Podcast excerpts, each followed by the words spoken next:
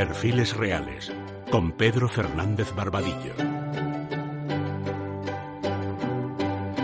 Se puede decir que las costumbres de la mafia las trajeron a España dos familias de origen italiano, los Colón y los Bonaparte.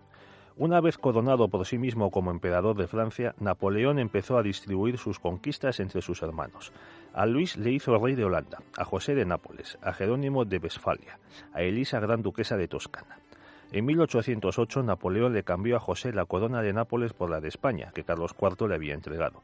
El trono de Nápoles se lo dio al general Joaquín Murat, que estaba casado con su hermana Carolina. Año y medio mayor que Napoleón, José era un letrado cuyo hermano llevaba consigo en todas sus aventuras políticas como secretario y hombre de confianza. En la primavera de 1808, mientras Napoleón humillaba a los Borbones y convocaba una asamblea de notables españoles para que elaborase una carta otorgada, llamó a José. La Asamblea aprobó el Estatuto de Bayona el 6 de julio y al día siguiente aceptó a José como monarca. José formó un gobierno al que quiso incorporar a Jovellanos, que se negó a ser ministro.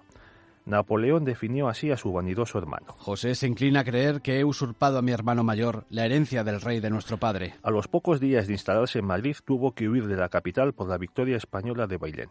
Napoleón acudió en persona a España y le dio la vuelta a la situación militar. Entonces José empezó a gobernar y una de sus primeras medidas fue exigir a los funcionarios civiles y militares, a los eclesiásticos, a los pensionados y a los acreedores del Estado un juramento de fidelidad. Por ello a los obedientes al rey intruso se les llamó juramentados, aunque ahora se les llama francesados. Fue el primero en suprimir órdenes y colegios religiosos y en exclaustrar monjas, precedente que luego aplicarían los exaltados republicanos españoles. Todas las cartas enviadas a su hermano en los siguientes cinco años se pueden resumir en que le pedía dinero y tropas. Los generales franceses obedecían antes al emperador que a José. El plan de Napoleón era la anexión de parte de España en beneficio de una gran Francia, como ya había hecho con los Países Bajos y regiones enteras de Alemania e Italia. En febrero de 1810 puso bajo administración francesa las provincias entre el Ebro y los Pirineos. En una ocasión Napoleón clamó España pertenece al emperador por derecho de conquista. José trató de negociar con las Cortes de Cádiz. Creía que el conflicto era entre dos dinastías, como en la Guerra de Sucesión, cuando se enfrentaban en realidad dos naciones y dos sistemas políticos. Fue el primer jefe de Estado español miembro de la masonería. Se inició en una logia en Marsella en 1793. Napoleón, también masón, impuso la unidad de las logias francesas en 1799 y para controlarlas usó a sus hermanos. En 1804 nombró Gran Maestre del Gran Oriente a José. El francés fundó la Gran Logia Nacional de España. Por ansias de promoción, por conveniencia o por esnovismo, numerosos afrancesados ingresaron en ella. Algunas cosas buenas hizo José durante su tormentoso y breve reinado.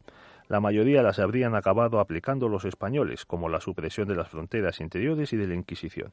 La ciudad de Madrid le debe la construcción de la Plaza de Oriente. Se atribuye el nombre de esta plaza a la filiación masónica de Bonaparte, ya que el Oriente es una parte de las logias. Los invasores franceses saquearon España.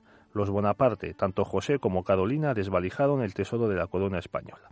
El equipaje del rey José, capturado en Vitoria, se convirtió en símbolo del latrocinio cometido por los ilustrados y su brazo armado en España. Con esa fortuna, José se construyó una mansión en su exilio de Estados Unidos y vivió dedicado a alternar con la clase alta. Tiempo tuvo para participar en conspiraciones, como un proyecto para independizar Texas y otro para abatir en la Nueva España el poder español.